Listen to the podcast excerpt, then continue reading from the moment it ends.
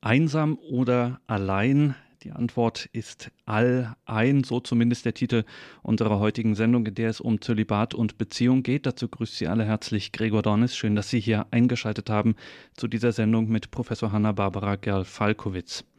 Es ist ja für Neueinsteiger ins Christentum oftmals nicht so einfach zu entdecken, dass der übergnädige, alles schenkende Gott an den entscheidenden Lebensvollzügen irritierend harte Ansprüche stellen kann. Und gerade an einer der sensibelsten, verletzbarsten und zugleich ja auch beglückendsten, sofern sie gelingt, äh, Stellen am Menschen, seinem Leib, seinem Geschlecht, da schlägt er denkbar hart oft zu fordert er doch von denen, die ihm im erhabenen Stand des Priestertums und der großen Berufung zum Ordensleben nicht weniger als den Verzicht auf grundsätzlich legitime, muss man ja sagen, Leiblichkeit, Sexualität. Einsam oder allein ist also die Frage, die wir uns zu diesem Thema Enthaltsamkeit, auch konkreter dann Zölibat genannt, stellen. Und die Antwort von Professor Hanna-Barbara Gerl-Falkowitz ist all ein. Was genau das heißt, das wird sie uns heute erläutern. Grüß Gott. Zunächst einmal danke, dass Sie sich die Zeit nehmen, Frau Professor Gerl-Falkowitz. Ja, auch einen schönen guten Tag. Ich freue mich sehr, dass ich meine Gedanken entfalten kann, Herr Dornis. Vielen Dank. Ja, und Ihre Gedanken als Religionsphilosophin, Sie waren hatten einen Lehrstuhl bis zu ihrer Emeritierung an der TU in Dresden, leiten derzeit das Europäische Institut für Philosophie und Religion an der Philosophisch-Theologischen Hochschule Benedikt XVI. Heiligen Kreuz in Österreich. In Ihrem wirklich sehr, sehr reichen Schaffen, Frau Gefalkowitz, spielt das Thema Geschlecht eine schon herausragende Rolle. Das war ja in der Philosophiegeschichte nicht immer so. Im Gegenteil, eigentlich hat man den Eindruck, wird das erst im 20. Jahrhundert wirklich virulent und auch brisant. Wie kam das eigentlich? Es gibt ja eine ganz hämische Bemerkung, die sich auf die Philosophen des, ähm, der Neuzeit bezieht, die größtenteils übrigens unverheiratet waren. Das gilt von Descartes bis Kant.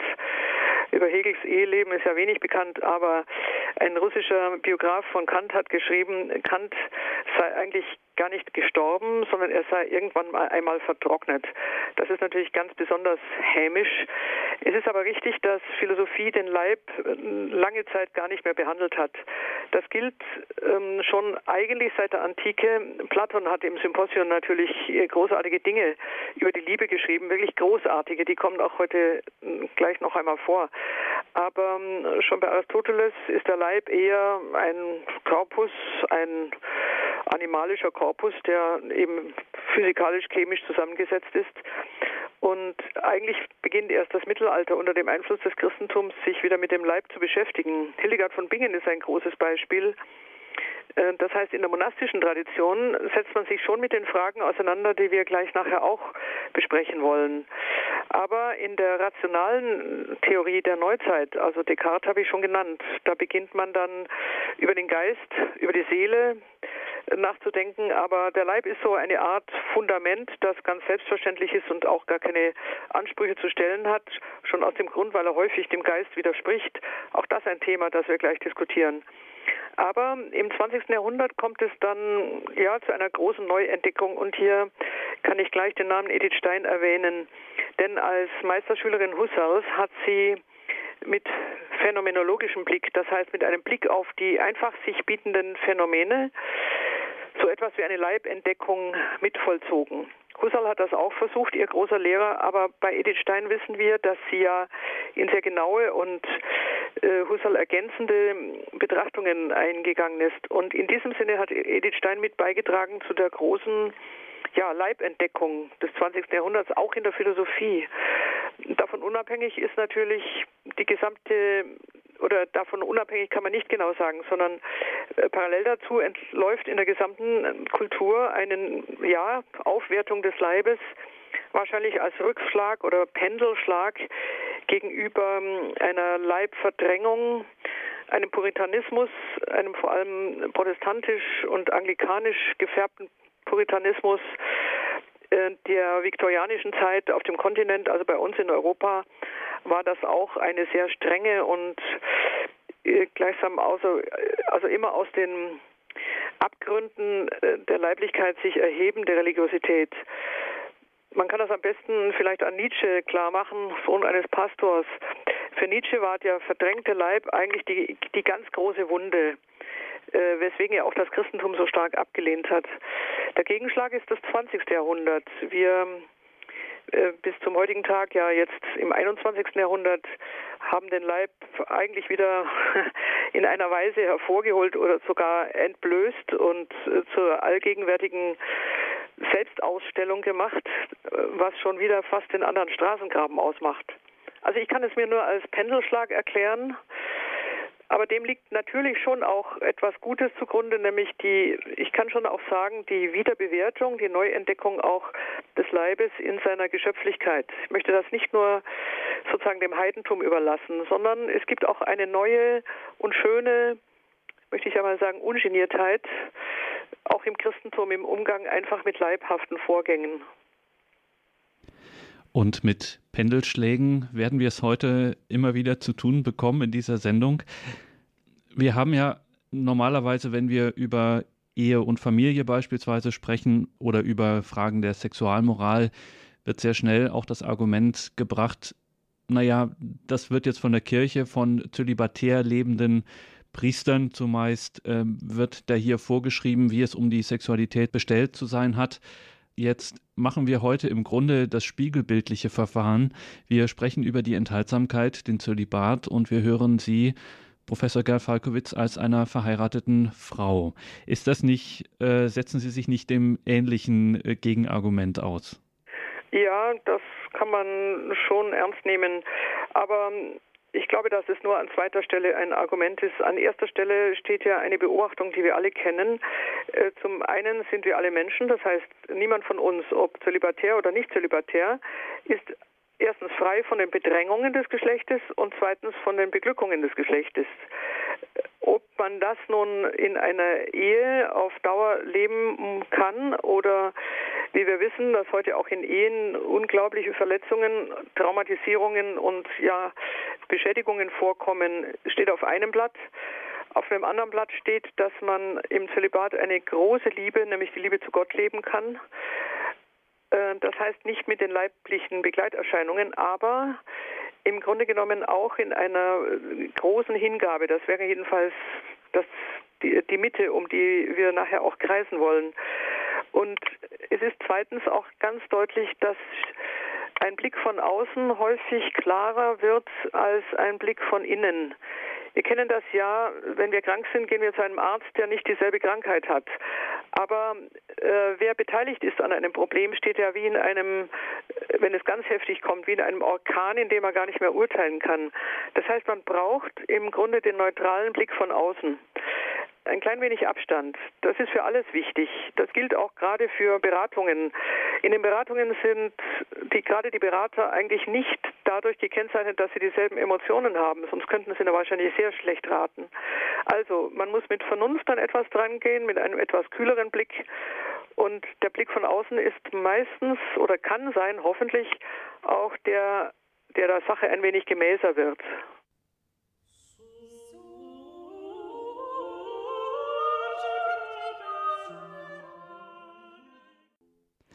Einsam oder allein? Das ist die Frage, der wir heute in dieser Sendung nachgehen. Einsam oder allein? Antwort all ein. Es geht um Zölibat und Beziehung. Wir hören Professor Hanna-Barbara Gerl-Falkowitz. Es macht die Not unserer Existenz aus, dass sie natürlich alle Lebensvollzüge herabsetzen kann. Wir kennen eine Ehe, die nur im Zweck besteht, im Zweck vielleicht äh, sich gemeinsam abzusichern. Es kann auch sein, dass es um Selbstgenuss geht im Sex. Es kann eine Bindung sein, die ganz narzisstisch ist, das heißt in der Form einer Selbstliebe stattfindet. Es gibt auch das leer gewordene Zölibat, das nur noch frustriert getragen wird. Es gibt eine lähmende Einsamkeit derer, die keinen Partner gefunden haben. Dort ist Einsamsein erzwungen und eigentlich nur mit Widerwillen zu ertragen. Das heißt, Alleinsein, wenn ich es wirklich nun im guten Sinne nehme, muss ich immer innerhalb von Beziehung leben. Alleinsein und Beziehung widerstrebt sich nicht. Denn allein ist noch etwas anderes als einsam. In dem Wort steckt ja diese doppelte Bedeutung von alles und eins. Du bist mein Ein und alles, kann man schon sagen, aber du bist auch mein Eins im Sinne von, ich werde mich in dich hinein verschwenden. Und wie weit das geht, wollen wir in dieser Überlegung einmal sehen. Die Hauptfrage geht ja zunächst mal um den Zölibat, das heißt um eine gebotene Enthaltsamkeit. Die Frage, ob sie freiwillig übernommen ist, lassen wir im Moment einmal offen. Solange wir aber Zölibat als Machtmittel verstehen, wo die Kirche eine Disziplinierung fordert von außen, oder solange man sie sieht als familienunabhängigen Einsatz, in dem der Priester besser verfügbar ist oder weniger erpressbar, wie wir aus den totalitären Erfahrungen kennen, haben wir eigentlich den Punkt noch nicht erreicht, wo der Zölibat sinnvoll wird. Äh, dieser Punkt, man kann ihn den archimedischen Punkt nennen, nach dem berühmten Wort, muss einer sein, auf dem sich die Existenz aus den Angeln heben lässt. Wir können vielleicht sogar besser sagen, wo sie sich befestigen lässt. Was ist der Punkt? Und hier gibt es nur eine einzige Antwort, es muss die Liebe sein. Allein sein kann man in einem wirklich fruchtbaren Sinne nur um einer ganz großen Liebe willen. Simone Weil hat das einmal formuliert, Liebe bedeutet, man verlegt den Mittelpunkt aus sich selber hinaus. Ja, wohin? Ist Zölibat aber nicht gerade an entscheidender Stelle, nämlich im Leib, eingeschränkt. Wir sind ja nicht einfach seelische oder geistige Wesen, wir sind leibhafte Wesen und zum Leib gehört immer auch unser Geistsein. Kann ich denn nur meine innerste Hingabe vollziehen, wenn ich sie im Leibe dann eigentlich nicht vollziehe? Ja, das genau ist die Frage. Und wir beginnen einmal mit einer Überlegung. Die Überlegung kleide ich gerne in die Form eines Reißverschlusses, nenne ich das. Reißverschluss heißt, wir beginnen mit einem Ja, mit einem, setzen darauf ein Nein und darauf setzen wir wieder ein Ja. Das bedeutet, wir beleuchten die Sache mal von ganz verschiedenen Spannungen her, von ganz verschiedenen Gegenseiten. Und wenn es uns gelingt, werden wir am Schluss, glaube ich, keine sehr einfache oder direkte Antwort haben, aber vielleicht haben wir den Radius, den ganzen Umkreis dieser Frage einmal doch ausgeleuchtet, sodass für jeden, der zuhört, glaube ich, etwas hängen bleiben könnte. Gut, wir beginnen einmal. Der erste Gedanke ist, dass es in den evangelischen Ratschlägen zu Armut, Keuschheit und Gehorsam eine große Spannung gibt, also einen Gegensatz. Es ist deutlich, dass diese evangelischen Ratschläge zwar konzentriert im Evangelium stehen, aber auch in anderen Religionen nicht unbekannt sind. Wir könnten darauf verweisen, dass die Geschlechtlichkeit in vielen Religionen auch den Flug der Seele hindert. So könnte man das wohl ausdrücken. Das heißt, das ist jetzt nicht eine Theologie oder eine intellektuelle Behauptung, sondern es gibt älteste Erfahrungen, die interkulturell und interreligiös eigenartigerweise doch gleich sind. Denn jede Kultur, auch die sogenannte primitive Kultur, erzieht zum Triebverzicht.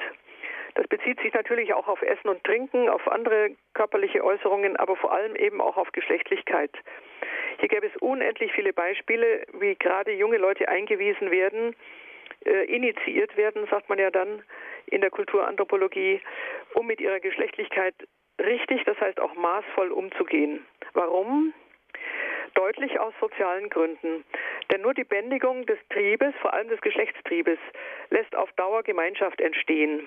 Ein Beispiel, es gibt keine Kultur, die schlicht und einfach Ehebruch gestattet.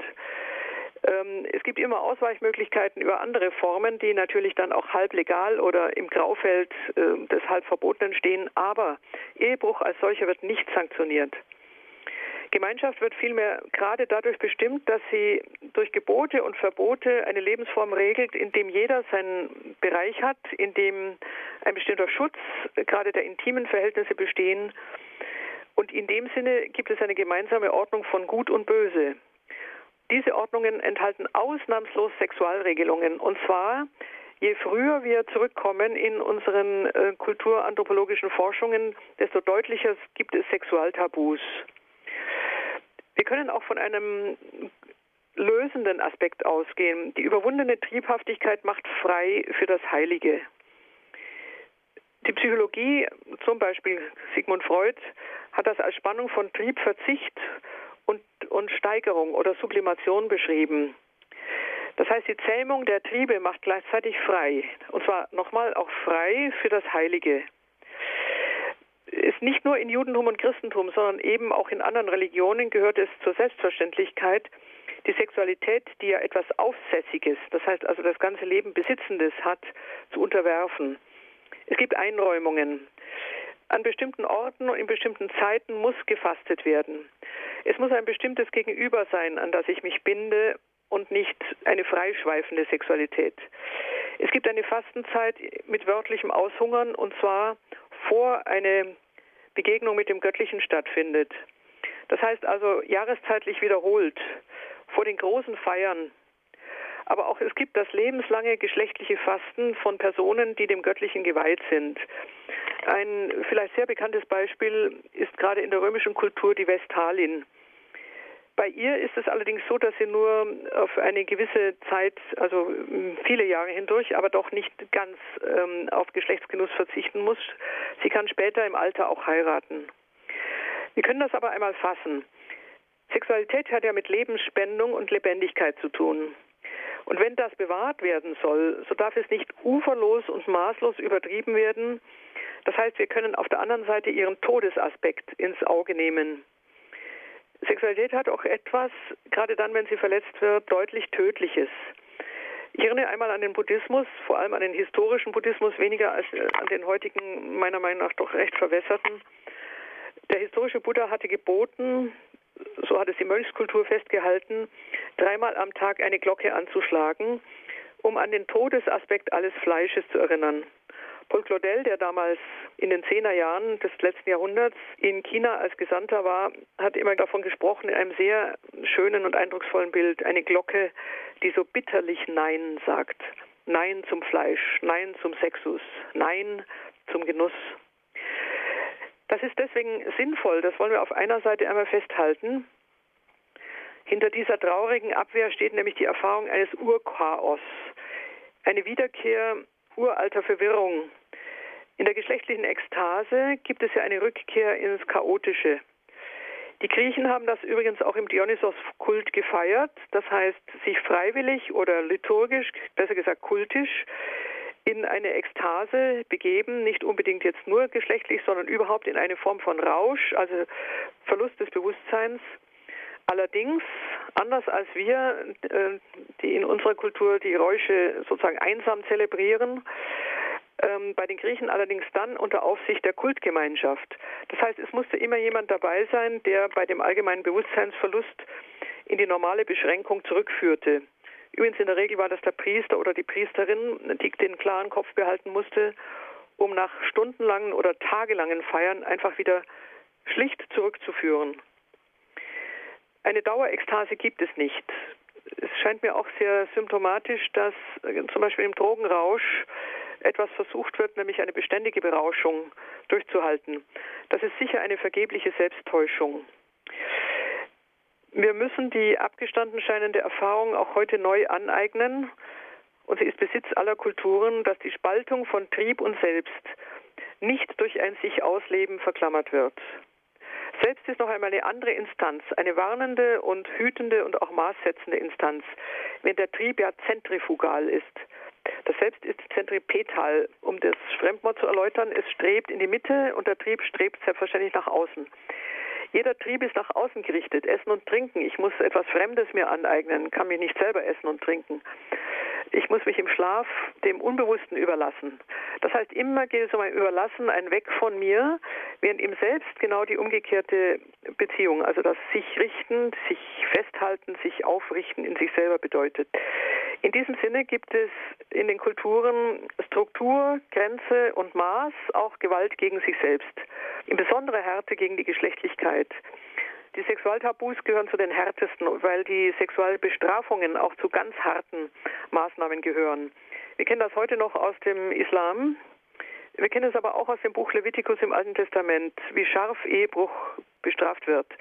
Wir kennen es aber auch außerhalb dieser Tradition, nämlich gerade in ganz frühen und sogenannten animistischen oder Naturreligionen, wo auch der Ehebruch ähm, in der Regel mit Tod bestraft wird. Ich möchte ein kleines Zitat von Nietzsche bringen. Ich habe vorhin schon erwähnt, dass Nietzsche als Sohn eines Pastors ja aus einer sehr kopfhängerischen Frömmigkeit stammte, in der alle Leibvorgänge wirklich weder benannt noch auch in gewissem Sinne geschult waren. Und Nietzsche formuliert jetzt diesen Zwiespalt zwischen Geschlechtlichkeit und der Mitte der Person. In die freie Höhe willst du, nach Sternen dürstet deine Seele. Aber auch deine schlimmen Triebe dürsten nach Freiheit. Deine wilden Hunde wollen in die Freiheit. Sie bellen vor Lust in ihrem Keller. Wenn dein Geist alle Gefängnisse zu lösen trachtet. Das heißt, es muss eine große Anstrengung der Kulturen und Religionen geben, den Menschen zum Herrn im eigenen Hause und vor allem auch im eigenen Keller zu machen. Wenn es sein muss, so ist der Ratschlag vor allem der frühen Kulturen, muss man den Schlüssel zum Keller, wo die, wo die wilden Hunde heulen, lieber verlegen, als ihn stecken lassen.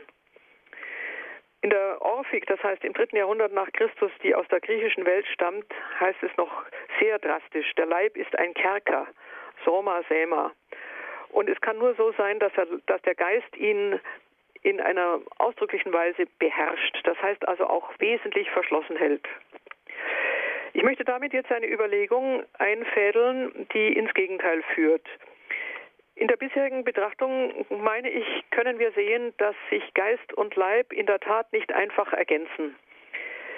Ähm, außerhalb von Judentum und Christentum gibt es sogar sehr viel strengere Tabu, ähm, Tabuvorschriften beziehungsweise auch Bestrafungen für Tabuverletzungen, als wir das in unserer christlich überformten Kultur gewohnt sind. Aber darin steckt die ganz große Warnung, die ganz große Warnung, alles Auseinanderstrebende, also das Zentrifugale und dasjenige, was uns in die eigene Mitte zurückführt, ähm, in gewissem Sinne gut zu beobachten, sodass wir nicht einfach zerfetzt werden von den Leidenschaften. Aber die Überlegung, die nun kommt, bringt nicht ein Nein, wie wir es gerade formuliert haben, sondern ein Ja. Judentum und Christentum verdanken sich natürlich auch dieser äh, leibhaften Erfahrung. Das ist einfach eine allgemein menschliche Erfahrung.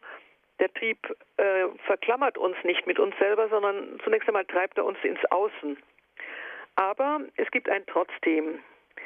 Die Selbstbändigung ist hier nicht einfach nur eine klassische Regel, sondern die Frage heißt jetzt, lässt sich die Spannung zwischen Trieb und Selbst auch so halten, dass der Trieb, sagen wir gleich der Leib, nicht auch einen Wert vorstellt, der gestaltet werden muss, der kultiviert werden muss, der in einer bestimmten Weise anerkannt werden muss und nicht nur einfach beschnitten werden soll.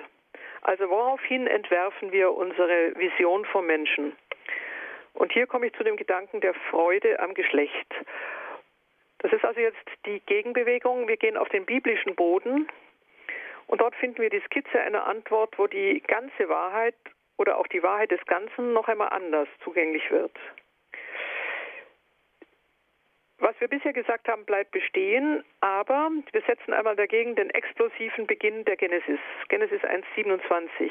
Der Satz ist bekannt, aber vielleicht gerade deswegen auch unterschätzt. Und Gott schuf den Menschen nach seinem Bild und Gleichnis, als Mann und Frau schuf er sie. Das heißt jetzt, wenn wir das einmal aus der Altbekanntheit lösen, El oder Elohim, so ist der Gottesname an dieser Stelle, ist ja normalerweise bildlos und wir haben das ganz große Bilderverbot des Alten Testamentes. Gott darf nicht abgebildet werden. Das ist aber nur die eine Seite der Medaille.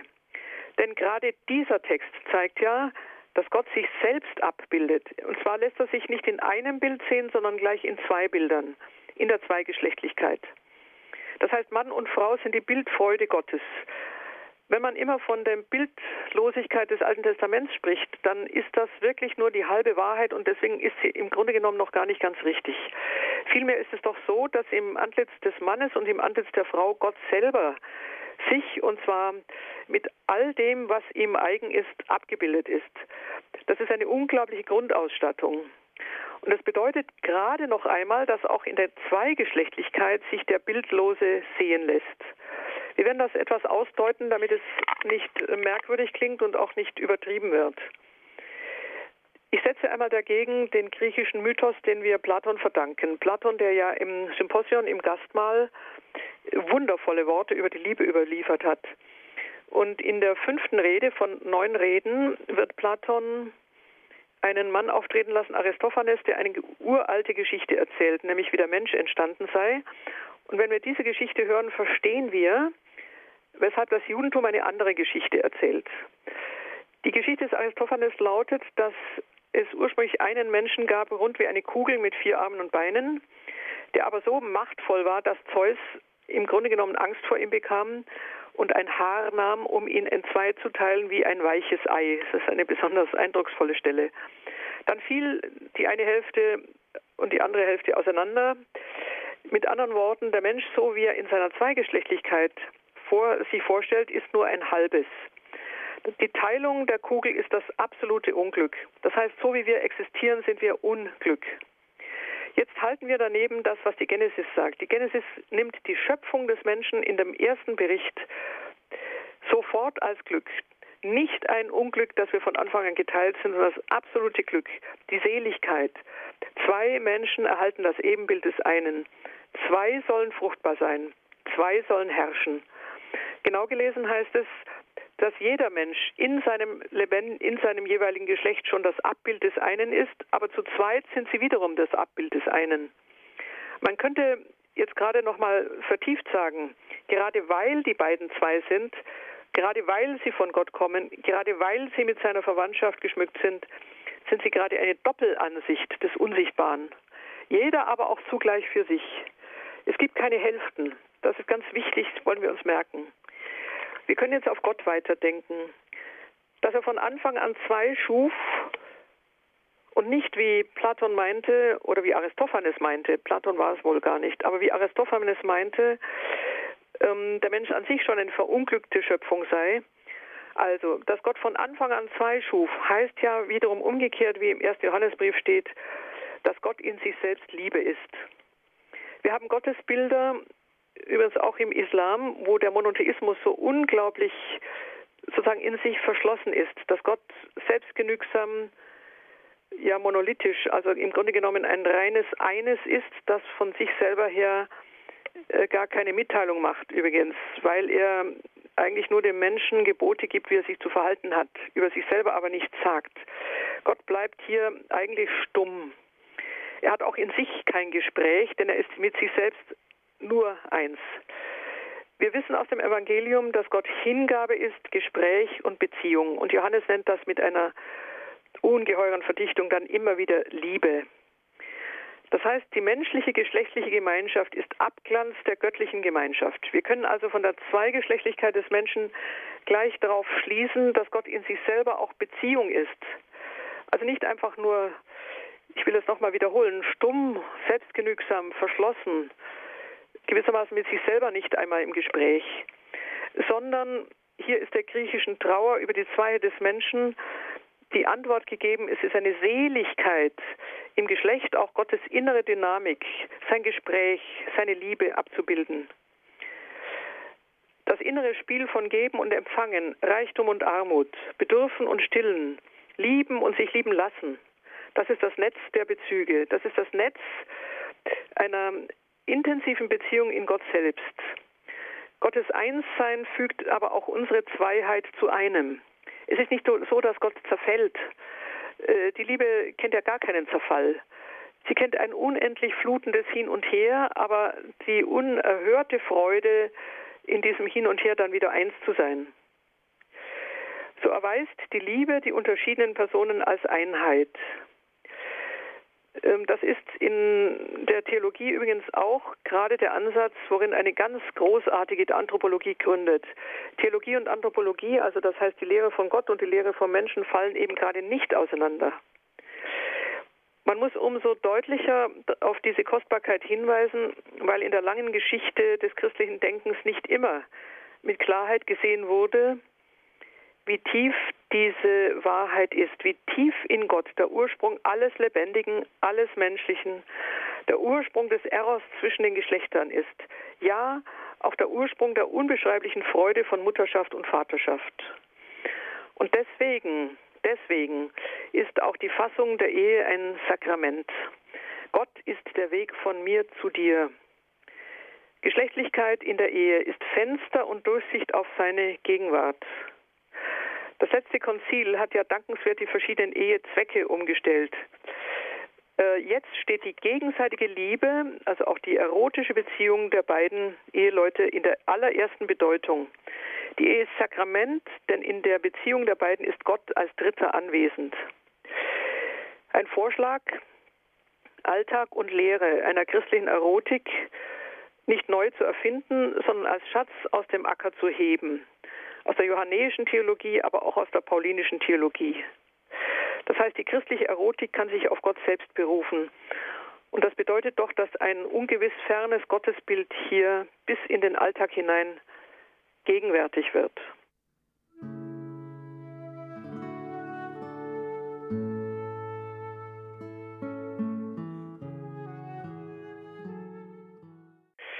An dieser Stelle müssen wir aus der Überlegung wieder in eine Gegenüberlegung hinein, denn bisher haben wir nicht vom Zölibat gesprochen und das ist grundsätzlich Thema äh, der jetzigen Überlegung. Wenn alles das stimmt, dann wird ja Zölibat per se unverständlich und das kann nicht sein.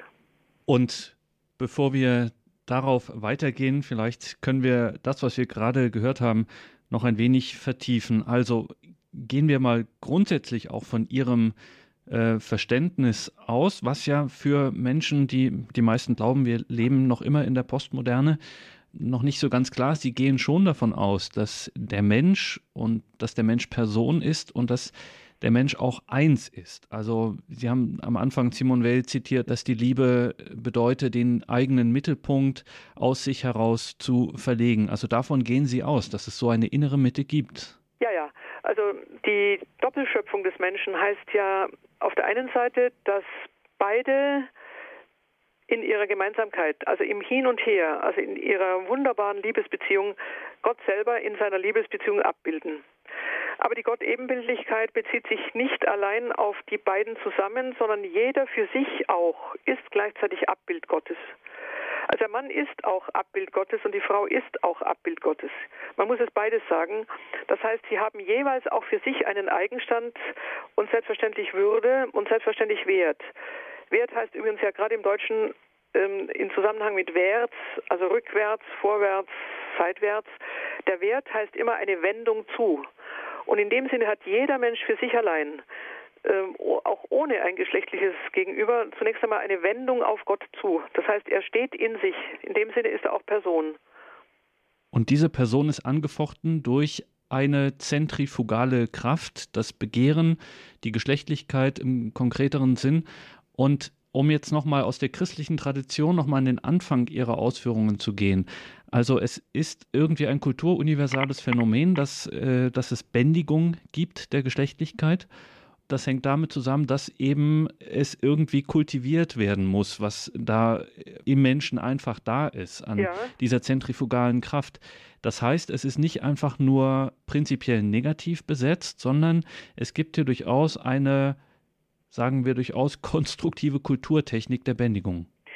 Das ist vollständig überzeugend, weil es keine Kultur gibt, in der ein reines Laissez-faire, also ein reines sich treiben lassen äh, äh, gefordert wird. Vielleicht können wir nur in unsere Spätmoderne gehen, um das mal zu sehen. Es ist im Gegenteil so, die ganz frühen Kulturen sind ja alles große Wir-Kulturen. Also da gibt es ja noch nicht den Einzelnen in seiner Selbstbestimmung oder Freiheit, wie wir das jetzt ganz spät auch aufgrund der christlichen Entwicklung ja formulieren, sondern da ist man Sippenmitglied, da ist man in der Familie eingebunden, auch zwecklich natürlich, selbstverständlich. Und in dem Sinne ist die Regelung von Gut und Böse, die Regelung von Verhalten, die Regelung von Triebverzicht in all diesen Kulturen selbstverständlich, weil der Trieb, wenn er wirklich losgelassen wird, das sehen wir am Geschlechtstrieb, das sehen wir am Trieb von Essen und Trinken, vor allem eben auch am Trinken von Rauschmitteln für die Gemeinschaft untauglich macht.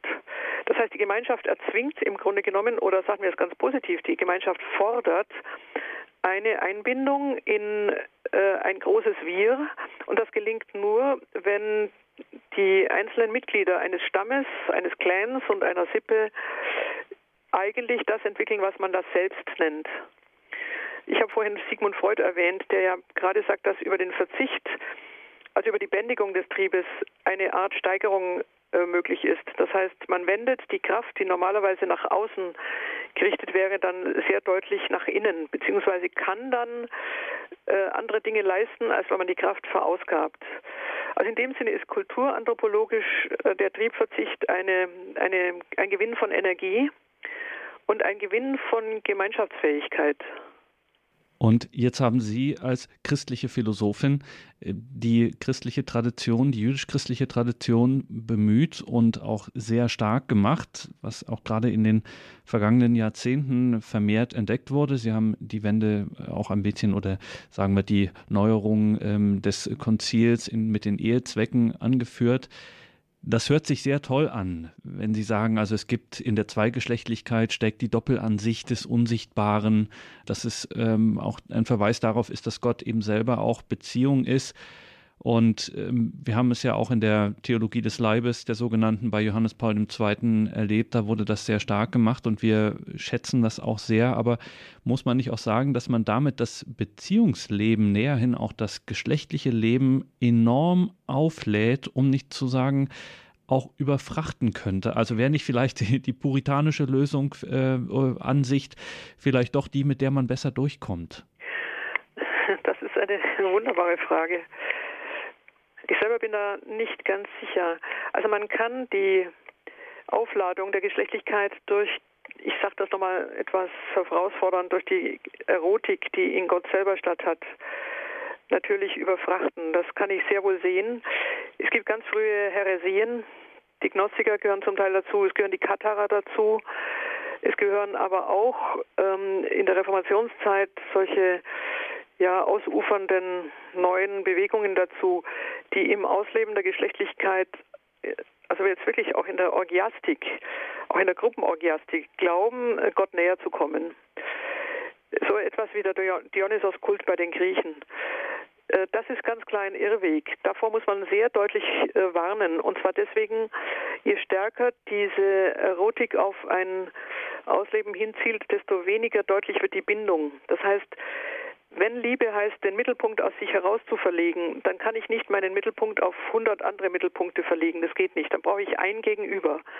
Und das ist die Gefahr jeder Orgiastik, dass ich ähm, im, in der Hingabe den anderen Mittelpunkt ver versäume. Ja, da liegen ja die ganzen Tragödien dann auch der verscherzten Beziehungen des Ehebruchs, der angeblich Spaß macht, weil man mit der einen Partnerin schon nicht mehr zufrieden ist und so. Also ich würde sehr vorsichtig sein zu sagen, dass man ein ungehemmte, sozusagen eine ungehemmte ein ungehemmtes Ausleben der Sexualität äh, jetzt deutlich geradezu auf Gott zurückbezieht. Im Gegenteil. Es gibt immer nur ein Gegenüber. Es gibt nur, äh, also es gibt immer nur eine Möglichkeit, seine eigene Un, ja, sein eigenes Dasein, seine eigene Hingabe äh, bei einem anderen zu verankern und nicht an, an verschiedenen Gegenpunkten. Das heißt, dann zerschmettert man ja seine eigene Identität. Aber auf der anderen Seite kann ich dann wiederum sagen, wenn man Johannes liest, auch wenn man Paulus liest, den ich noch nicht zitiert habe, wäre doch gerade noch einmal wunderbar, wie unterschiedlich schon vom Judentum her kommend die Schöpfungsgeschichte ansetzt. Mir hat dieser gegenteilige Mythos vom Kugelmenschen immer deswegen so imponiert, weil gerade in der griechischen Kultur einfach Trauer herrscht. Ja, der Mensch ist immer nur unvollständig, er ist immer nur äh, zerbrechlich, er ist schon zerbrochen. Und man kann gar nicht genug betonen, gerade vom Judentum her als kostbares Erbe des Christentums, wie deutlich der Leib auch von Gott schon geschaffen, schon so gewollt, nicht einfach nur geteilt und halbiert und ohnmächtig gemacht ist. Mit anderen Worten, deswegen möchte ich immer Ja und Nein setzen in der Geschlechtlichkeit, um deutlich zu machen, wohin grundsätzlich die große Liebesbefähigung geht, die dem Menschen in der Schöpfung eingeschaffen ist und auf der anderen Seite, wie deutlich er gleichzeitig ein Maß finden muss, ein Maß, das in der Anziehung besteht. Also es ziehen mich nicht zehn Menschen an, sondern es, das Maß heißt die Anziehung auf eines oder auf einen, besser gesagt.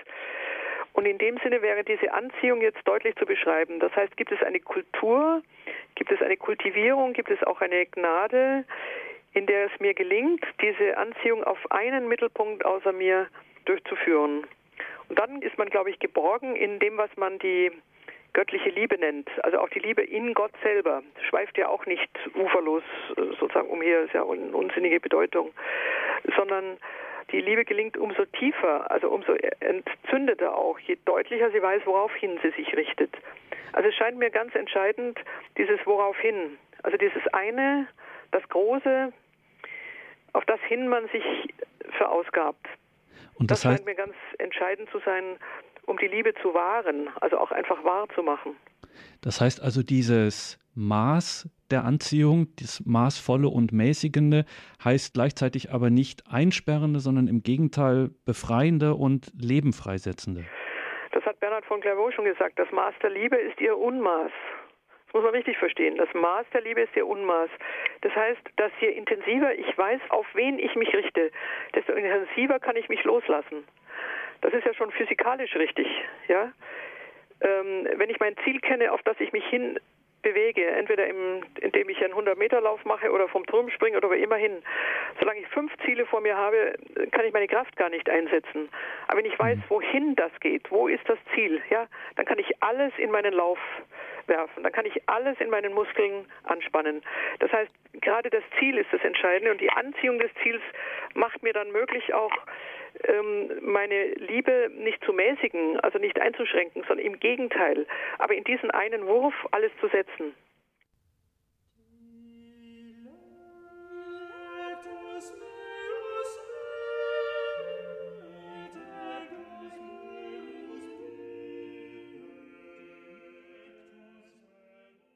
Sie haben eingeschaltet bei Radio Horeb und Radio Maria. Thema dieser Sendung heißt Einsam oder allein? Antwort all ein. Es geht um Zölibat und Beziehung.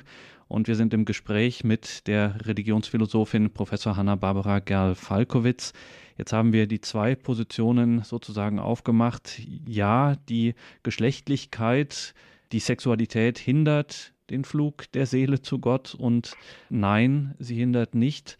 Jetzt hatten wir als letztes eben diese jüdisch-christliche Position, dass das Leben eben Beziehung ist und dass es besonders in der geschlechtlichen Liebe auch eben diese Ahnung, diesen Verweis ähm, auf den Gott als Beziehung gibt.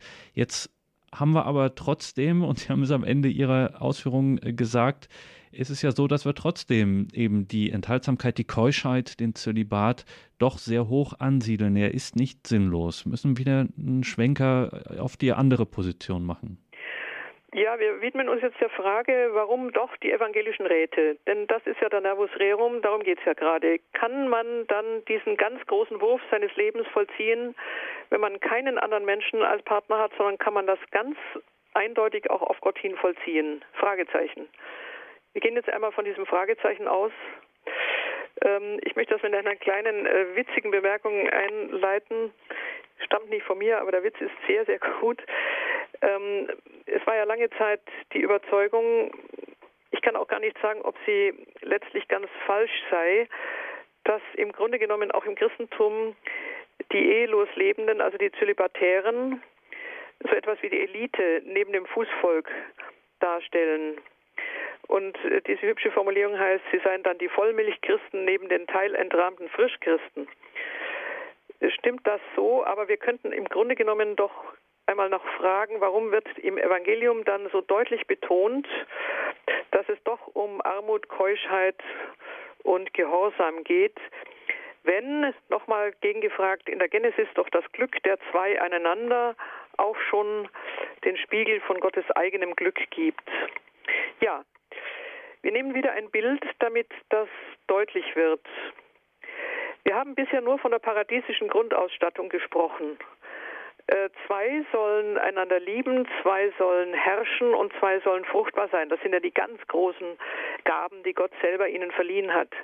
Aber unmittelbar nach dieser wunderbaren Grundausstattung setzt die Genesis einen Fluch. Und das ist jetzt das Geheimnis, ähm, mit dem wir uns befassen müssen. Der Fluch trübt die Ausstattung, genauer gesagt, er bestätigt etwas. Und zwar nicht, weil Gott etwas zurücknimmt, sondern weil die Menschen etwas verändert haben. Es ist diese Geschichte mit dem geheimnisvollen Fall, die aufgrund einer Verführung, einer Versuchung entsteht, nämlich zu sein wie Gott selbst. Der Einwand kann immer schon heißen, sie waren ja fast schon so wie Gott, sie waren ja schon sein Ebenbild geworden und die Schlange, das Böse selber, setzt ja präzise an dieser Größe an, indem sie in dieser Größe nochmal herumstochert und fragt, warum denn nur Ebenbild, warum denn nicht gleich so wie er? Das ist eine geheimnisvolle Erzählung. In jedem Fall ist es so, dass die beiden Menschen diese Nähe zu Gott dann missbrauchen. Das heißt, gerade das erstreben, Also sie wollen selbst Ursache sein, der eigene Ursprung und nicht mehr in dieser Urbeziehung stehen, in der sie sich von ihm erhalten haben. Und das bedeutet, wir gehen einfach weiter. Durch die Existenz von Mann und Frau laufen Riss und Fragezeichen. Es ist etwas gerissen. Es ist die Ursprungsfreude, die Ursprungsherkunft von beiden verneint worden. Der Fluch hat nun erstaunlicherweise unterschieden zwischen den beiden Geschlechtern, denn der Segen hatte ja nicht unterschieden. Die Lasten und Schmerzen werden jetzt ungleich verteilt. In dem Sinne, dass sich der Mann äh, plagen muss im Schweiß des Angesichtes und der Acker ja nur widerwillig Frucht trägt, während die Frau unter einem neuen Fluch steht, nämlich ihre Kinder mit Schmerzen zu gebären und gleichzeitig Verlangen nach ihrem Mann zu haben. Das Umgekehrte wird übrigens dann nicht formuliert. Beide sind also nun ungleichgewichtig und können miteinander auch nicht mehr wirklich gut umgehen. Sie antworten einander nicht mehr. Also die Urspaltung vom Schöpfer bedeutet nun eine weitere Spaltung auch zwischen Mann und Frau, auch geschlechtsspezifisch. Es gibt einen alten Kirchenvater, nämlich Ephrem den Syrer aus dem vierten Jahrhundert, der gesagt hat, dass das gegenseitige Verhältnis nun auch so verstört ist bis zum tierischen. Das finde ich einen wichtigen Ausdruck. Ephrem fügt noch hinzu, das Paradies habe ganz nahe bei Gott gelegen. Aber beide seien nun hinausgeworfen worden in eine weit entfernte Gegend, und zwar an den Wohnort der Tiere.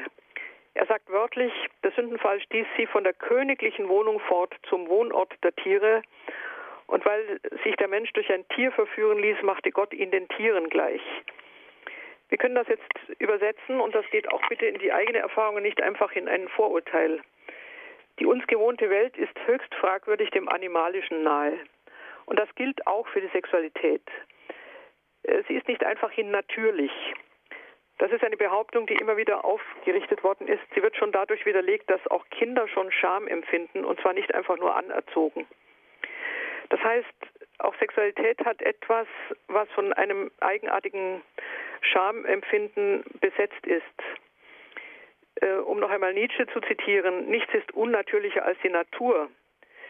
Das heißt, auch der Leib trägt ein zweideutiges Leben. Statt der Ehe kann einfach Paarung stattfinden. Wir kennen das heute in diesen wirklich scheußlichen Entgleisungen, in denen so etwas wie ein Swingerclub existiert, wo man schlicht und einfach äh, sich übrigens auch gegenseitig gar nicht sieht. Erstaunlicherweise muss man das im Dunkel vollziehen, weil man sich wahrscheinlich doch voreinander schämen würde, wo einfach schlicht und wahllos auf einen anderen Körper getroffen wird. Man könnte noch nie mal sagen, auf einen anderen Leib. Das heißt, die Paarung ist dann an die Stelle der wirklichen, der wirklichen Liebe getreten. Also ein mechanischer Vollzug, ein Freisetzen oder Freilassen des Triebes, ohne dass noch gefragt wird, wie der andere heißt. Das heißt, der andere ist nicht mehr mein, er will es auch gar nicht sein. Bin ich dann aber noch mein, wenn ich mich da hingebe? Bin ich nicht auf meinen Unterleib verkürzt? Die eigentliche Seligkeit heißt ja, du und kein anderer sollst mein Du sein. Aber die Bitterkeit des Geschlechtes heißt ja, viele andere sind auch noch mein Du und im Übrigen brauche ich nicht dich, sondern nur das, was unterhalb des Bauchnabels beginnt. Thomas von Aquin hat einmal sehr klug formuliert, neben der Lust der Engel ist auch die Lust der Tiere. Ich könnte noch ein ganz schweres Wort von Thomas Mann anführen aus seinem berühmten Josefsroman. Er behandelt auch Judas, den vierten Sohn äh, von Jakob, auf dem ja dann die große Erlöserlinie beruht, und zeichnet Judas in der Knechtschaft des Geschlechtes. Das wird im Alten Testament auch deutlich gezeichnet, dass er mit seiner Schwiegertochter Tamar geschlechtlich verkehrt. Er erkennt sie nicht, aber er ist dadurch getrieben, weil er solche Dinge ja mehrfach tut. Das heißt, sich also nicht mit, mit seiner Frau einlässt, sondern auch mit sogenannten Hierodulen, also das heißt heiligen Dirnen. Und Thomas Mann findet dafür ein sehr großartiges Wort, dass der Mann seitdem in der Hölle büßte, in einer der Höllen, die es gibt, in der Geschlechtshölle. Dieses Wort von der Geschlechtshölle finde ich bezeichnend. Die Literatur, gerade auch des 20. Jahrhunderts, ist voll davon. Man kann Kafka dazu zitieren, man kann sehr viele andere Positionen finden. Boto Strauß hat in einem kleinen Reklambüchlein über die Liebe gesagt, man kann leichter mit jemandem schlafen, als ihn nach seinem Nachnamen zu fragen. Das sind solche Erfahrungen.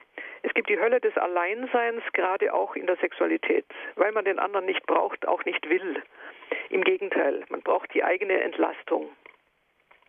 In diesem Sinne äh, möchte ich darauf hinweisen, gerade wenn man so hochhebt, dass die geschlechtliche Liebe Fenster und Durchsicht auf Gott sei, was sie ja von der Grundausstattung her ist, so steht da ganz knapp daneben ein Abgrund, der durch den Fall aufgerissen worden ist, dass wir gerade nicht mehr die göttliche Gabe in der Sexualität sehen und wahrnehmen, sondern uns selbst meinen. Denn der Sündenfall ist ja eine Autonomsetzung des Menschen, ein Gott gleich sein wollen, ein an sich Raffen einer Göttlichkeit, die er nicht ungestraft nur so haben kann. Und in dem Sinne sind wir dann selbstbezogen. Also Sündenfall ist in meinen Augen ein ganz großer Vorgang eines Autismus, also einer tödlichen Selbstbezogenheit. Und die wiederholt sich dann auch im Geschlechtsakt. Ich meine mich, ich brauche den anderen als Werkzeug. Ich brauche seine Geschlechtsorgane, aber ich brauche nicht ihn. In diesem Sinne haben Geschlechtlichkeit und evangelische Räte miteinander zu tun. Ich setze noch einen Gedanken hinzu. Gerade wenn man jetzt sagen kann, ja, auf der einen Seite ja, auf der anderen Seite dann wieder nein und Warnung, wie soll man sich verhalten? Ja, es ist beides eben in diesem, in diesem Rätsel Geschlechtlichkeit enthalten und man kann nicht eine einfache und knappe Lösung finden. Shakespeare hat in dem berühmten Stück von König Lear einen schönen Satz gesagt. Ja und Nein zusammen ist eine schlechte Theologie. Damit hat er völlig recht, denn Gott ist nicht Ja und Nein, sondern er ist das pure Ja. So sagt ja Paulus im ersten Korintherbrief. Gott ist immer Ja. Aber wir führen Shakespeare weiter. Ja und Nein zusammen ist eine gute Anthropologie. Wenn man den Menschen betrachtet, ist er kein harmonisches Wesen, immer ein ausgerenktes, immer ein exzentrisches. Wir haben nicht einfach eine Mitte, das macht ja unser Problem aus. Gott ist einer in sich, aber der Mensch ist seit dem Sündenfall Ja und Nein. Und unsere Mitte liegt schon nicht mehr in uns, sie liegt wirklich in einem Du. Aber bis wir das Du finden und bis wir uns in dieses Du hinein verankern, heilend verankern, gibt es sehr viele Möglichkeiten, sich in einem anderen Du weiter zu verwunden, weiter gebrochen zu werden, weiter übertölpelt zu werden, weiter ausgenutzt zu werden.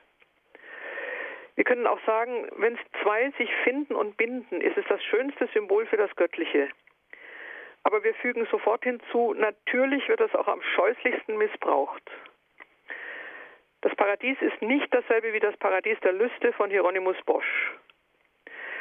Ähm, und beides schaut zunächst einmal auf den ersten Blick verblüffend ähnlich aus und ist es doch nicht. Und damit sind wir bei den evangelischen Räten. Es ist eine, eine kühne Antwort. Auch wer in einer Ehe lebt, in einer geschlechtlichen Bindung lebt, das heißt ein Du gefunden hat, auf das hin er sich verlässt. Gerade von ihm wird auf die Länge des Lebens auch ein sich verlassen abgefordert.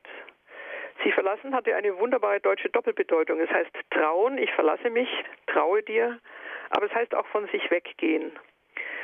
Und keine Ehe, keine Bindung ist davor gefeit, dass das nahe Du auch schuldhaft wird. Wir kennen Beziehungen, in denen deutlich ist, dass gerade im sich verlassen auf einen anderen hin jemand von sich weggerissen wurde, umgestülpt wie ein Handschuh, in eine Entwertung seiner selbst geraten ist. Er hat den Schwerpunkt an einen anderen abgegeben, der hat ihn aber nicht gehütet. Er hat sich wieder mit anderen Menschen beschäftigt. Oder er hat den Partner als Werkzeug gebraucht, in der Tat zur eigenen Lust. Und das bedeutet, dass ein solches sich hingeben auch durchaus mit Leiden ausgestattet ist. Im Gegenteil, sogar sehr stark mit Leiden. Es kann auch bedeuten, wenn man die eheliche Beziehung durchhält, dass man arm wird. Vielleicht werden auch beide aneinander arm. Niemand wird sich in Gänze auf einen anderen Menschen verlassen können und umgekehrt vom anderen in Gänze oder den anderen in Gänze annehmen können. Man wird gehorsam. Gehorsam, das heißt, man geht auch unter Verzicht auf eigene Einsicht auf Wünsche eines anderen ein. In 1 Korinther 7,4 sagt Paulus auch, man wird fügsam oder keusch. Das heißt, auf die Dauer einer Ehe werden verschiedene Haltungen eingeübt, und zwar gerade deswegen, weil wir im Grunde genommen im anderen Menschen doch nicht einfach in Gott finden Und so werden wir in verschiedener Hinsicht auch in unserer Hingabe nicht einfach Abstriche machen, das ist das falsche Wort, aber doch merken, dass wir wieder an einen Menschen geraten sind, der auf seine Weise schwach und nicht einfach göttlich ist. Und wenn Paulus in diesem ersten Korintherbrief sagt, dass wir arm, gehorsam und fügsam werden, dann ist das im Grunde genommen derselbe Ausdruck für das, was ja auch der ehelos lebende Mensch lernen muss.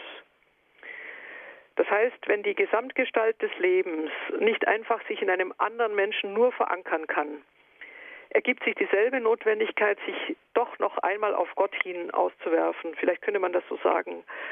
Also das eigene Leben nicht nur einem anderen ehelich, liebend, fügsam, gehorsam, arm vielleicht sogar hinzugeben, sondern im Grunde genommen den Anker des eigenen Lebens noch weiter auszuwerfen auf Gott. Romano Guardini hat einen sehr schönen, einen sehr tiefen Satz gesagt. Jungfräulichkeit steht am Ende eines Lebens und nicht am Anfang. Jungfräulichkeit heißt, wenn die Liebe bei ihrem wirklichen Gegenüber ankommt. Deswegen macht die große Liebe immer keusch. Das heißt, in der Ehe verliert man ja nicht seine Keuschheit, sondern man gewinnt sie im Grunde. Keusch im Sinne von des Ursprungswortes des lateinischen Wortes constius. Constius heißt Bewusstsein. Und constius, das zu keusch verkürzt worden ist, bedeutet eigentlich, die große Liebe macht bewusst. Nun weiß ich endlich, wen ich liebe. Ich kann einen Menschen neben mir lieben, aber ich werde durch ihn hindurch und über ihn hinaus und durch ihn auch im Grunde genommen als Trittleiter meine Liebe bis zu Gott auswerfen. Es gibt auch den großen Satz, die Liebe deckt der Sündenmenge. Das heißt, sie deckt die Schwachheiten, sie deckt auch das Unvollkommene einer Liebe, sie deckt auch das zu, was beiden Partnern aneinander nicht genügt. Und insofern ist es vielleicht nicht einfach ein kühner Gedanke, sondern schon einfach ein richtiger Gedanke, dass die evangelischen Räte Armut, Keuschheit und Gehorsam zur Struktur der Liebe selbst gehören. Die Liebe zu einer Person und die Liebe zu Gott gehören schon demselben Alphabet an. Das heißt, ich habe zwar in der menschlichen Liebe ein nahes Du, aber eben mit all dem, was vielleicht doch noch nicht genügt. Aber in dem nahen Du scheint dann das nähere oder auch fernere Du Gottes auf. Auch die Ehe fordert mich mir selbst ab. Nichts garantiert in beiden Fällen, dass man automatisch von sich loskommt oder dass man automatisch in der Mitte eines anderen ankommt. Von sich loskommen und doch in die Mitte einrücken, das ist eine schwierige Doppelaufgabe. In einer gelungenen Bindung gelingt das, zumindest zum großen Teil, und das ist kostbar. In der misslungenen ist es ganz tragisch, wenn der Partner einen enttäuscht, betrügt, zerbricht. Aber immer noch, in beiden Fällen bleibt die Bindung an Gott als jene Möglichkeit, in der ich nicht enttäuscht und nicht gebrochen werde. Und in dem Sinne wiederhole ich die These, ich glaube doch, Geschlechtlichkeit in einer Beziehung und evangelische Räte haben miteinander zu tun. Man wird in beiden Fällen arm, gehorsam, fügsam. Statt fügsam kann ich auch sagen keusch, constius, bewusst in diesem Sinne kommt die Überleitung zu der letzten Überlegung. Wenn es diese Liebe gibt, wenn es überhaupt Liebe gibt in unserem Dasein, als das innerste Verlangen von sich selber loszukommen, sich in einem anderen zu verankern, wenn es diese große Liebe gibt, dann kann es sie auch auf Christus hingeben, auf Gott hingeben. Und das heißt dann, dann kann ich sie auch im Alleinsein zu leben versuchen.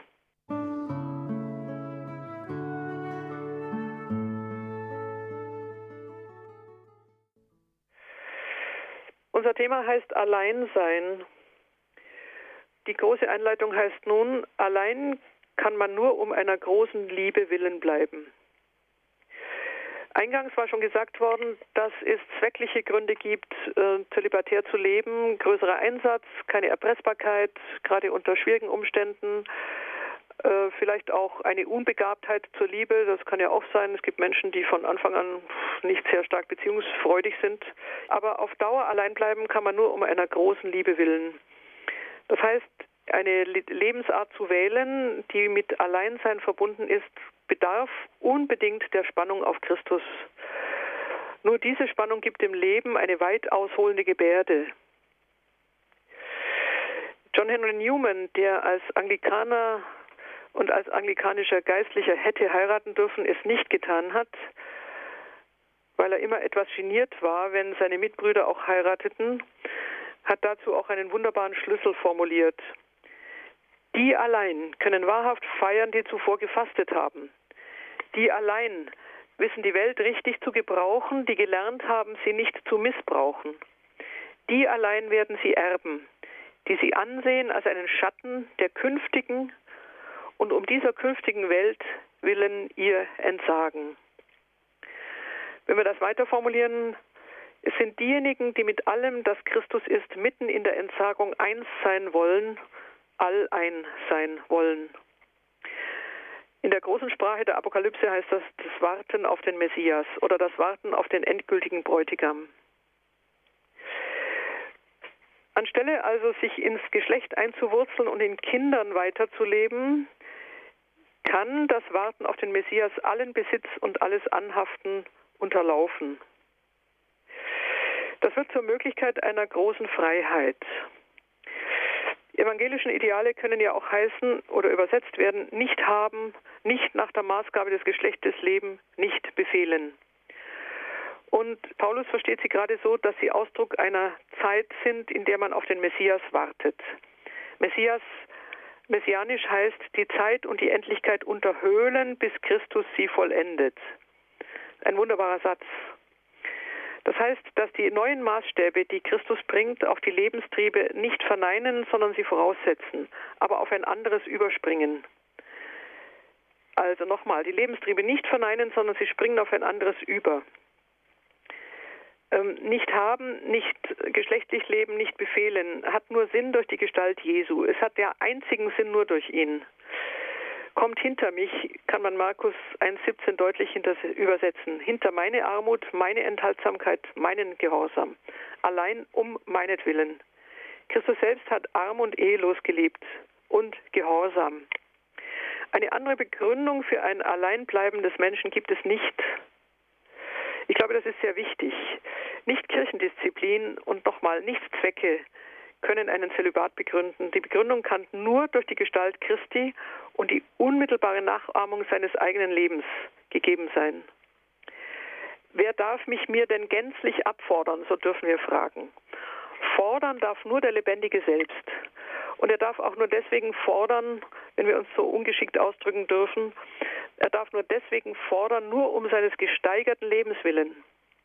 Askese ist nicht Selbstzweck, auch wenn sie manchmal Wohlgefühl auslöst. Askese ist einzig Durchsicht auf ihn. Sie ist einzig neue Fleischwerdung immer desselben. Wir können auch sagen, sie ist einzig Freude an der unmittelbaren Nachfolge. Also nicht soziale oder psychologische Gründe, nicht Sublimation des Intellekts, was immer noch auch sinnvoll ist. Martin Heidegger, der ja einmal auch Theologiestudent war, hat neutral formuliert, der Verzicht nimmt nicht, der Verzicht gibt. Der Satz hat die schöne Resonanz des Wahren. Aber die Hingabe um Jesu willen ist noch tiefer. Denn der Verzicht gibt nicht überhaupt, sondern er, gibt Christus selbst. Das ist der tiefe Sinn des Verzichtes, wie ihn die evangelischen Räte meinen. Askese hat nur Sinn von dieser einen Person her. Sie ist persönliche Nachfolge, nicht ein Ideal, nicht eine Lebenskunst, sondern Nachfolge einer geliebten Person. Wir können umformulieren das schöne Wort, das auch aus dem Johannesevangelium kommt. Solange das Evangelium verkündet wird auf der ganzen Welt, wird man auch tun, was er getan hat. Das hat nun eine einschneidende Bedeutung. Wer auf diese Lebensform setzt, wird sich verlassen müssen. Wieder einmal sich verlassen im Doppelsinn des Wortes, weggehen von sich und vertrauen. Beides kann man nur zusammen, sonst hält man das Weggehen nicht aus. Es gibt nicht die Haltung eines Olympiasiegers in Askese. Es gibt auch nicht das Ressentiment des schlecht weggekommenen. Vertrauen meint vielmehr Hoffnung auf Ankommen, mitgenommen werden von einer Kraft, die nicht die meine ist. Und das ist die einzige Rechtfertigung, die die radikale Lebensform der drei Räte auch kennt. Sie muss gar nicht aus eigenem bestanden werden. Das Leben steht und ruht nicht einfach in sich. Es ist ein Exzessivum. Es spannt sich über sich hinaus. Und es findet mehr, als es selbst wird. Es wird mitgenommen von einer Kraft, die, es vorher nicht kennt. Franziskus hatte die Armut gepriesen, aber das wird in der Regel falsch verstanden. Armut ist kein Selbstzweck. Sie ist immer nur Durchgang zu Reichtum. Man kann die Armut nur preisen aus der Erfahrung, dass sie Reichtum freisetzt. Man kann die Keuschheit nur preisen, weil sie die große Liebe freisetzt. Und der dritte Rat, dazu sagt Augustinus ganz klassisch zum Gehorsam, dir dienen heißt herrschen. Zusammenfassend, die Räte sind auf Glück hin entworfen, nicht auf Unglück. Sie sind entworfen auf das Paradox Jesu hin, alles, was wir aufgeben, wird hundertfach genommen, gewonnen. Hundert ist kein Zahlwort. Hundert drückt eine Qualität aus, volle Anspannung des Glücks. Es wird nicht vieles oder vielerlei gefunden, sondern nur einer. Ja, es stimmt, der Verzicht nimmt nicht, der Verzicht gibt. Aber er gibt nicht etwas, sondern jemanden. Wir sind bei dem Wortsinn von Allein. Allein heißt sich auf alles einlassen. Vorhin wurde schon Thomas Mann im Josefsroman zitiert. Er hat den ägyptischen Josef, diese groß entworfene Figur des Alten Testaments, die schon auf den Josef von Nazareth vorausweist, immer auch als einen Urtypus des Enthaltsamen verstanden. Und ich zitiere einmal Thomas Mann, Josefs berühmte Keuschheit war so weit entfernt, ein Erzeugnis seiner geschlechtlichen Unbegabtheit zu sein. Sie war vielmehr im geraden Gegenteil auf einer Gesamtdurchdringung der Welt und eines Wechselverhältnisses zu ihr mit Liebesgeist beruhend. Es war eine Allliebe, die ihre umfassende Bezeichnung darum so ganz verdiente, weil sie an den Grenzen des Irdischen nicht Halt machte, sondern als Aroma, als verschwiegener Untergrund in jeder Beziehung, auch in der heiligsten, gegenwärtig war. Dass sie so gegenwärtig war, eben daraus ging die Keuschheit Josefs hervor. Das ist etwas schwierig formuliert, ich kann es aber auch nochmal mit Thomas Mann einfacher ausdrücken. Josef hat zunächst einmal die irritierende Eigenschaft einer erobernden und unruhigen Suche verloren, wie sie normalerweise dem Geschlecht, vor allem dem männlichen Geschlecht eigen ist. Er hat auch die Bedrohung verloren, sondern er hat eine andere Aura ausgeprägt. Und hier jetzt noch einmal wörtlich formuliert, er trug ein strenges Grün im Haare, welches seine Person des üblichen beunruhigenden Charakters entkleidete. Strenges Grün meint die Myrte. Sie ist die bräutliche Pflanze, sie ist der Vorbehaltenheit der Braut und des Bräutigams eigen. Und in dem Sinne ist es eine, jetzt noch einmal mit Thomas Mann formuliert, eine neue, höhere Lieblingsschaft, eine Erwählung, in der Josef nun nach der Grube zu leben hatte, im bitter duftenden Schmuck der Entrafftheit, aufgespart den Aufgesparten, vorbehalten den Vorbehaltenen. Josef trug den zerrissenen Kranz, den Schmuck des Ganzopfers neu, nicht mehr in vorträumendem Spiel, sondern in Wahrheit und das heißt im Geiste. Das mag jetzt etwas schwierig formuliert worden sein, aber ich bitte darum, den Gedanken des strengen Grünes im Haar zu behalten das den beunruhigenden Charakter nicht hat, den wir alle sonst haben. Das nennen wir auch in der Sprache von Papst Johannes Paul II. ein bräutliches Dasein. Ein Dasein, das von der Myrte gekennzeichnet ist. Die Myrte ist die bittere Pflanze, aber sie ist gleichzeitig die Pflanze des bräutlichen Daseins. Und in dem Sinne ist nun das Allein auf der einen Seite von diesem bitteren Aroma umgeben, auf der anderen Seite aber liebend und wartend auf die Ankunft eines Messias. Und in dem Sinne ist nun das Allein, wenn ich das in eine ziemlich letzte Überlegung einbringen kann, in der Tat ein Opfer.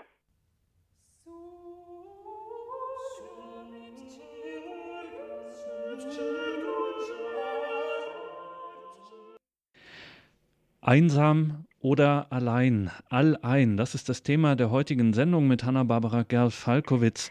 Es geht um Enthaltsamkeit, Keuschheit, Zölibat und Beziehung. Frau Professor Gerl-Falkowitz, jetzt haben Sie noch einmal diese Position stark gemacht, dass die Beziehung in unserer christlich-jüdischen Tradition in der Ehe immer wieder angefochten ist und auch misslingen kann, aber trotzdem auf äh, Gott verweist und äh, sozusagen eine sehr starke äh, Gottnähe hervor, äh, ja, darauf hin sich ähm, ausspannt oder darauf äh, durchlässig ist. Ja. Das große Mysterium, das wir noch klären wollten, war, warum jetzt nun doch dem zölibatär Lebenden irgendwie doch die bessere religiöse Leistung zuerkannt wird. Und wenn ich Sie jetzt richtig verstanden habe, dann äh, ist diese Enthaltsamkeit, diese Keuschheit, die sich in der Christusnachfolge direkt auf ihn ausspannt, und Sie haben ja gesagt, der Verzicht gibt Christus selbst, mhm. dann ist der zölibatär Lebende, der verlässt nicht einfach nur die negativen Elemente, die negative Dimension, die diesen äh, sozusagen, er geht vom Abgrund nicht nur weg, ja. äh, sondern er verlässt auch die gelingende Dimension. Mhm. Äh, das äh, Paradiesische quasi, um noch eine Stufe höher zu steigen, nämlich direkt alles mhm. auf diese Karte zu setzen. Mhm. Also wie die, die Vollmilchchristen gegen die mhm. teilentragenden genau. Christen, ja. Ja, also was ich ja noch versucht habe, ist zu sagen, dass die Ehe ja auch ein sich verlassen fordert. Mhm. Also vielleicht ist der Gedanke nochmal rückzuholen. Die Ehe ist ja nicht einfach nur, also sie heiraten einander und lebten von da an glücklich bis ans Ende ihrer Tage. Das ist das Märchen, ja. Sondern in der Ehe beginnt ja auch der Schleifstein, ja. Ähm, es gibt kein einfaches Leben im, sozusagen in einem von vornherein gegebenen Gelingen, ja. Also auch das Zusammenleben in der Ehe ist nicht einfach etwas, was von sich her schon das Glück ausmacht. Das ist an mhm. sich ein völlig banaler Satz. Vielleicht müsste man sogar noch deutlicher sagen, dass in der Ehe ein ähnlicher Prozess beginnt wie beim Zölibatär. Der Gedanke aus 1 Korinther, ne? Aber irgendwie hat man ja doch den Eindruck, dass mit dem Partner, ja. ähm, dass sich mich an dem sozusagen in einer gewissen Hinsicht festhalten kann. Also ja, ich rede jetzt gar richtig, nicht von Sexualität oder ähnlichem, sondern da kann ich mich festhalten. Ja, und richtig. wenn wir von Festhalten in der kirchlichen Tradition sprechen, dann äh, haben wir immer gerade, also haben wir in der katholischen Tradition die Sakramente. Mhm. Die sind leibhaftig. Mhm. Und die Ehe ist ein Sakrament. Ja. Und der Zölibatär, äh, das Zölibatsversprechen, das ist äh, kein Sakrament als solches. Richtig, und ist das ja. diese, diese, ja, wie soll man sagen, diese Freiflug-Dimension, wo also keine Sicherheitskette dran ist? Mhm, mh. Ach ja, schöner Gedanke.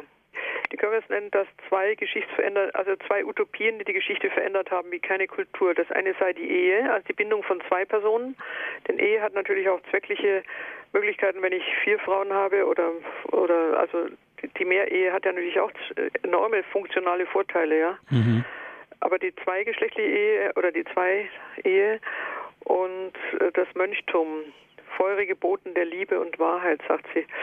Vielleicht müsste man auch die Ehe vom utopischen Element her nochmal deutlicher sagen. Zölibat ist ein utopisches Moment, weil ich nach vorne, also ich werfe alles auf eine Karte nach vorne, ja, in die Zukunft. Also mein eigentlicher Ansatz heißt, dass die beiden Lebensformen gar nicht so verschieden sind, wie man glaubt. Vielleicht muss man der Ehe nochmal anders zu Leib rücken. Es gibt ja eine Form des Zusammenlebens, also jetzt auch ehelichen Zusammenlebens, sakramentalen Zusammenlebens und es gelingt gar nichts, ja. Es muss gar nichts gelingen. Es kann sogar sein, dass, ähm, oder nehmen wir mal an, im, im Alter erschlafft dies und jenes und überhaupt und sowieso und dann hat man 20 äh, Jahre einen Angehörigen zu pflegen. Verstehen Sie, es kommen in der Ehe Momente, ähm, da gibt es jetzt eine Form von sich verlassen müssen, die ist ja abgründig, ja. Oder dann hat man eine Frau, die ist seit, weiß ich nicht, wie viele Jahrzehnten schon im Irrenhaus und der heiratet aber nicht, ja, und besucht sie auch, weiß ich nicht, wöchentlich dreimal. Der kann keine Reisen mehr machen, der kann gar nichts mehr machen, aber er hält zu seiner Frau. Mhm. Ähm, das heißt, der lebt ja jetzt auch zölibatär. Dem fallen aber sämtliche Möglichkeiten aus, die der Zölibatär hat. Ne? Also, was weiß ich, also sozusagen in einer anderen Weise für das Reich Gottes zu schaffen. Also solche Momente sind ja auch da. Oder Ehen, Scheidungen, in denen also eine Seite unschuldig ist und nicht mehr heiratet und verlassen lebt und so weiter und so weiter. Das heißt, also im Zusammenleben der beiden können sich ja ungeheuerliche Momente noch auftun. Und es gibt keine Ehe, die von A bis Z einfach nur großartig durchgezogen wird. Das heißt, es muss immer irgendwann das Moment kommen, auf wen hin tue ich das, auf wen hin halte ich zu dir. Das heißt, auch die Ehe hat noch ein zukünftiges Moment. Das ist übrigens in der Theologie des Leibes von Johannes Paul, meine ich, in dem bräutlichen Leib auch ausgedrückt. Das heißt, der Spannungsbogen der Liebe verflacht ja auch irgendwann mal sehr intensiv. Es kommen dann die Kinder, das ist ja wieder eine ganz andere Form von Anforderung. Im Grunde genommen wird ja die eheliche Liebe auch an ganz harten Stellen nochmal getestet, wo sie gerade das nicht behält, was ursprünglich so im Visier war, ja. Es gibt ein von Anfang an ein Alleinsein, das ist von, von wahnsinnig vielen Bedrängungen und Qualen und Entbehrungen einfach frei. So, könnte man auch sagen weil sich im ehelichen Leben eben das sich verlassen auf einen anderen, um im Bild zu bleiben, Gefallenen in ja, Anführungszeichen ähm, eben auch eine, ein Gefahrenraum ist, der dem zölibatär Lebenden prinzipiell zumindest erstmal, erstmal erspart erstmal bleibt. Erspart ist, genau. Also jedenfalls in den ganz, also in diesen Abgründen erspart ist. Er hat dann andere Abgründe. Aber mein Tenor war jetzt eher in der ganzen Darstellung äh, war eher so, dass sich die beiden Lebensformen nicht so wahnsinnig fundamental voneinander trennen. Auch die Ehe muss auf Zukunft hin entworfen werden. Das muss sie auch.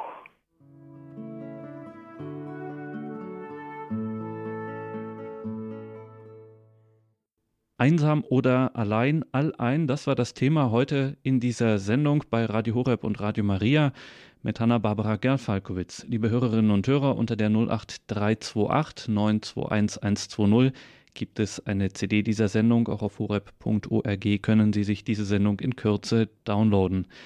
Danke, Professor Gerfalkowitz, danke für diese Sendung. Und wir sind noch nicht ganz am Ende. Es gibt noch einen Schlussgedanken von Ihnen, mit dem Sie uns aus dieser Sendung entlassen, nämlich, dass es ein bleibendes Opfer in der Liebe gibt. Wenn wir noch einmal das ehelose Leben, das sich auf Christus hin entwirft, und das eheliche Leben, das sich auch auf Gott hin entwirft, vergleichen, können wir das am besten, wenn wir von einem bleibenden Opfer sprechen.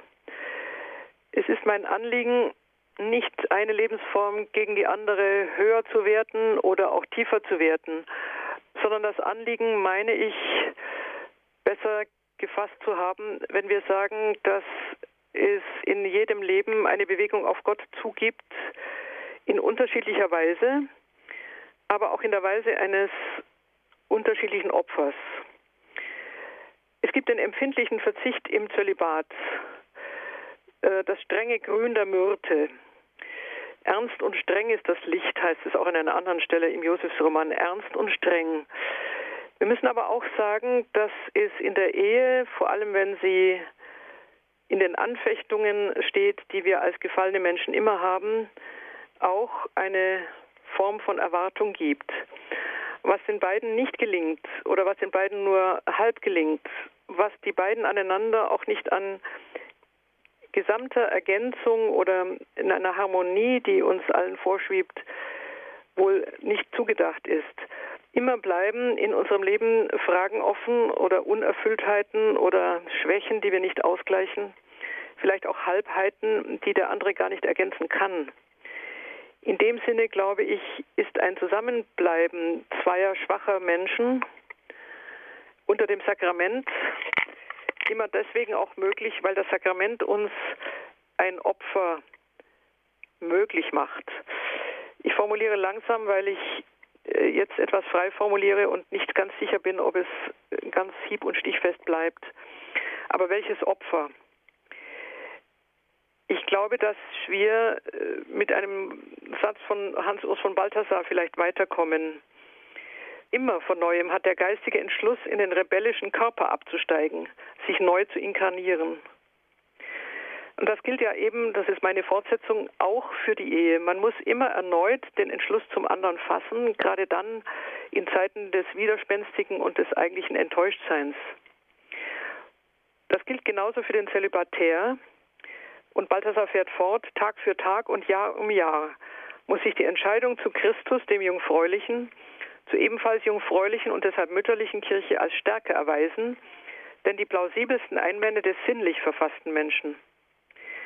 Es ist eine Nachfolge Christi im Akt der Inkarnation, also der Fleischwerdung, und darin auch eine Nachfolge der niedrigen Magd, die bis in die ungeistigsten Fähigkeiten hinein verfügbar und durch Gott fruchtbar ist.